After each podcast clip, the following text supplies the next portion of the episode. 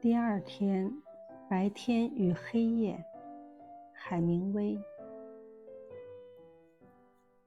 我们在楼梯上再次亲吻。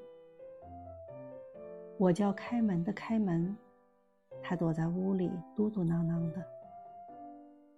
我回到楼上，从敞开的窗口看布莱特在湖光灯下。顺着大街走向停在人行道边的大轿车，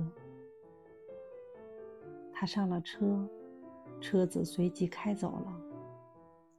我转过身来，桌上放着一只空杯子，另外一只杯子里还有半杯白兰地苏打。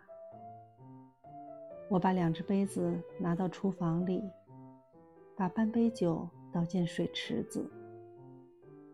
我关掉饭间里的煤气灯，坐在床沿上，甩掉拖鞋就上了床。就是这个伯莱特，为了他，我只想哭。我想着最后一眼看到他在街上行走，并跨进汽车的情景。